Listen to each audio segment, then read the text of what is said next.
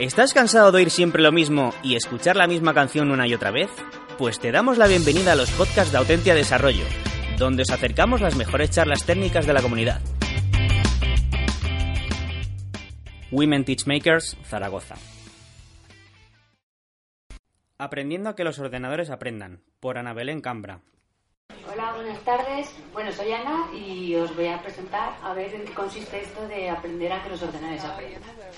Antes de explicaros un poco, me voy a presentar y os voy a contar eh, bueno, un poco de dónde vengo. Eh, yo desde muy pequeña eh, ya tuve muy claro que yo lo que quería era resolver problemas y que esto de la tecnología me, me interesaba bastante.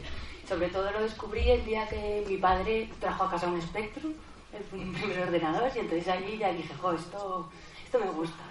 Sí que es cierto que aparte de ese, yo creo que no recibí ningún estímulo extra que fomentara mi interés por, por la tecnología ni nada parecido. Eh, cuando empecé la carrera, gracias a asignaturas distintas de la carrera, pues descubrí que, que esto de la robótica que era bastante divertido. Eh, y luego con el proyecto final de carrera, pues me centré sobre todo en nuevas tecnologías y descubrí lo que era la visión por computador. En concreto hice una aplicación para el móvil que lo que hacía era eh, detectar texto en imágenes. En imágenes perdón. Eh, después, bueno, durante el, durante el proyecto descubrí un poco el mundo de la investigación y hace cuatro años pues me engañaron a hacer el doctorado. y bueno, estoy ya en el último año y si nadie lo puede evitar, pues dentro de unos meses ya leeré la tesis doctoral y, ya está.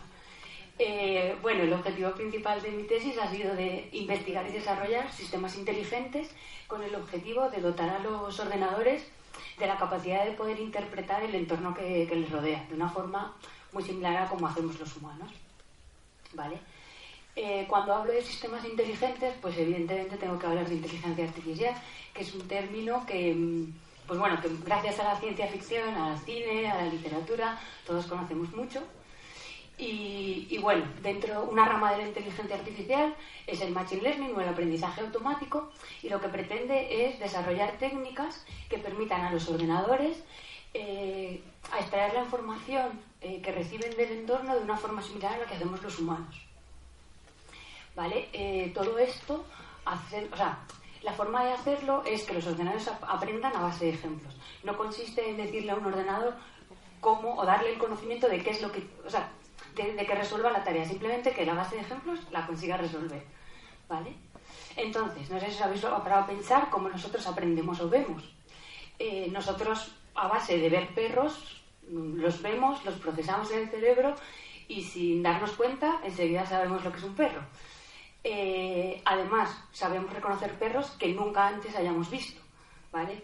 Eh, la visión por computador y, y el, o sea, el Machine Learning lo que pretende es hacer sistemas que intenten replicar este sistema que tenemos nosotros. Queremos darles imágenes a los ordenadores y que ellos procesen y sepan eh, sacar la misma información que obtenemos nosotros.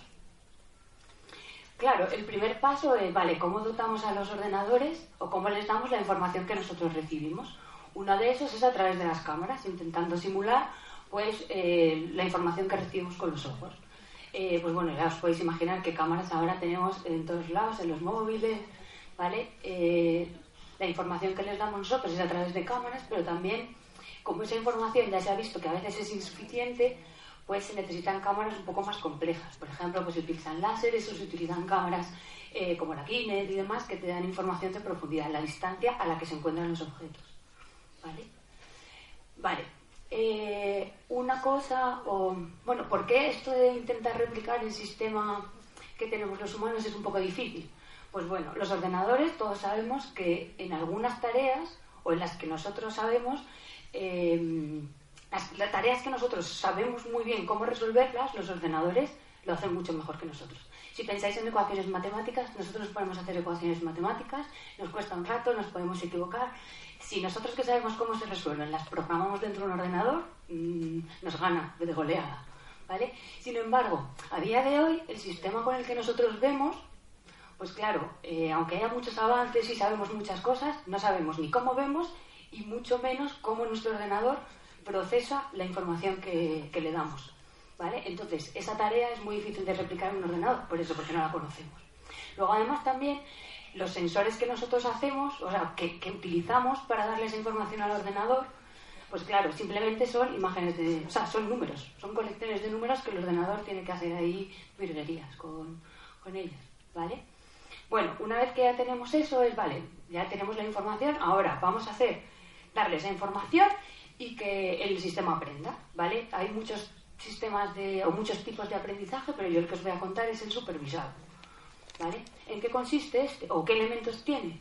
Pues para poder hacer un sistema supervisado necesitamos dar, tener datos de entrada, ¿vale? Que en el caso de, que yo os voy a contar son imágenes, necesitamos soluciones de la tarea que queremos resolver y necesitamos un mecanismo o un sistema que sea capaz de construir modelos normalmente matemáticos que expliquen eh, o que intenten encontrar las soluciones que nosotros les estamos proporcionando.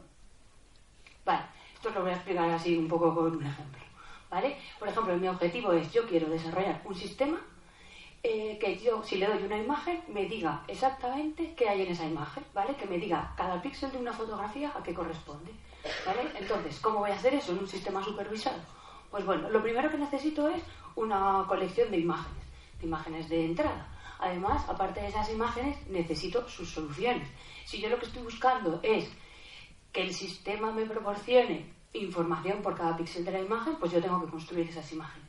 Gracias a Internet y a estudiantes de doctorado que se dedican a etiquetar estas cosas, pues hay, estos datos hay muchísimos por Internet que se pueden utilizar y y luego necesitamos un sistema de, aprendizaje, ¿vale? Por ejemplo, yo propongo usar pues, redes neuronales.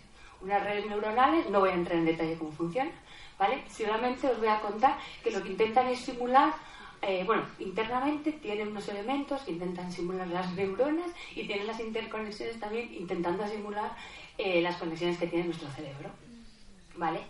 Posiblemente habréis oído eh, el concepto de deep learning y que ahora se aplica en muchísimas técnicas y que da soluciones muy buenas y que, bueno, que funciona muy bien, ¿vale? Pues el deep learning es un, por ejemplo, yo os presento un sistema supervisado, se puede hacer con deep learning y también tiene el mecanismo de aprendizaje, es una red neuronal, pero esa red neuronal no es así como esta, es una red pues con muchísimas más neuronas, muchísimas más capas, mucho más compleja.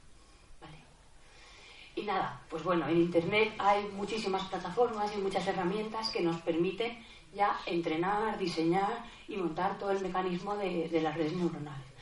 Yo, mm, o sea, que tenga un poco de interés, pues nada, simplemente con que pongáis estos nombres en Internet, podéis mirar eh, las, o sea, las páginas de cada una de estas plataformas. Tienen allí un montón de, de modelos compartidos, de redes neuronales, que enseguida en cualquier ordenador las podéis probar y podéis hacer cosas entrenar y todo eso ya no, que eso ya se necesita más. Vale, os lo que he contado, parece así como todo muy fácil, muy sencillo, ¿no? Tienes un montón de imágenes, tienes sus soluciones, va, pues lo metemos ahí en una caja negra, que es el Deep Learning, y vale, y funciona muy bien. Pero no, esto no es tan sencillo, ¿vale? Una de los, uno de los buenos, o sea, para que un sistema de estos dé buenos resultados, necesitamos, necesitamos, o sea, está condicionado a los ejemplos que le proporcionamos. ¿vale? Estoy hablando de que se necesitan muchas imágenes. Si tú quieres entrenar o, o sea, que un sistema de estos aprenda alguna tarea concreta, pues posiblemente necesites millones de imágenes. Esas imágenes necesitan sus soluciones, ¿vale? O sea, tiene que haber un usuario o alguien que esté dando esas soluciones. Y luego además se necesitan muchos recursos, ya no solo de las imágenes, sino también los ordenadores. Este proceso de construir este modelo matemático necesita un buen ordenador y necesita bastante tiempo, ¿vale? Y luego además, el, para cada tarea de normal se diseña como una red específica. ¿vale? Os podéis imaginar que los diseños de las redes, ahí he puesto unos ejemplos, son, pues pueden ser de muchísimos tipos y bastante complejos. Luego, un problema que hay es, claro, si cada una, si cada vez que queremos resolver una tarea tenemos que diseñar una red distinta, pues bueno, sí, funciona muy bien, pero tenemos una red que funciona solo para una cosa concreta si pensamos en cómo lo hacemos nosotros, nosotros no aprendemos una cosa y no aprendemos el resto. Vamos aprendiendo y son cosas todas acumulativas. ¿no? Entonces, eh, parte de mi tesis, o en una parte de mi tesis, nosotros nos hemos centrado en, vale, eh, si ya tenemos un modelo que sabemos que está entrenado y que funciona muy bien, ¿cómo podemos aprovechar el conocimiento que ya ha aprendido para aprovecharlo en otras tareas? ¿Vale? Por ejemplo, yo he cogido un modelo entrenado de una red neuronal con muchas imágenes y que funciona muy bien para coches autónomos, ¿vale? Este tipo de modelos pues ha sido entrenado con imágenes como la que tenéis aquí a la izquierda. ¿Vale? Pues de entornos urbanos, ¿vale? Entonces tú esto se lo das a un sistema y él automáticamente te da la salida y te dice exactamente por dónde puede conducir el coche. Perfecto, para los coches funciona muy bien. Vale, ¿podemos aprovechar esto para otras tareas? Pues por ejemplo, yo, por ejemplo, podemos pensar otro caso de aplicación. ¿Vale? Tenemos un dron y lo que queremos es detectar los distintos niveles de agua o en qué zonas hay agua. ¿Podemos aprovechar el modelo que había detectado carreteras para hacer esto? Pues bueno, sí que se puede. ¿vale? Y en mi tesis, por ejemplo, hemos medio reentrenado estos modelos, hemos aprovechado su conocimiento para, a partir de una imagen, utilizando esos modelos que nos da información errónea, ¿vale? Porque nos está diciendo que el agua es carretera, por ejemplo, eso no es carretera, ¿vale? Nosotros hemos conseguido, pues, detectar que eso es agua. También, por ejemplo, podemos pensar en otra aplicación, un robot que se mueva por una casa, pues queremos que detecte dónde están las puertas, ¿vale? Pues nos sirve ese modelo para poder usarlo para detectar puertas. Bueno, pues también sí que sirve. O un poco. o también para casos mucho más, mucho más distintos, ¿vale? Casos de aplicación. Por ejemplo, podemos aplicar esos modelos que han sido entrenados para cosas urbanas, meterlo en un robot acuático y que detecte, por ejemplo, y consiga monitorizar eh, el, estado vivo de los corales y demás, pues sí, también se puede. ¿Vale? Y nada, ya basta. Gracias. Ya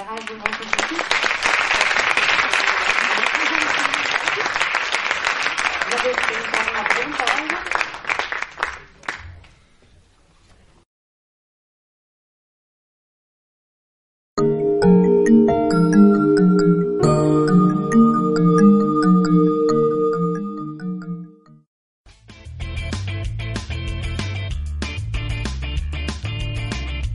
Si te ha gustado el podcast y quieres estar a la última en tecnología, suscríbete a nuestro canal de iVoox y escúchanos donde quieras.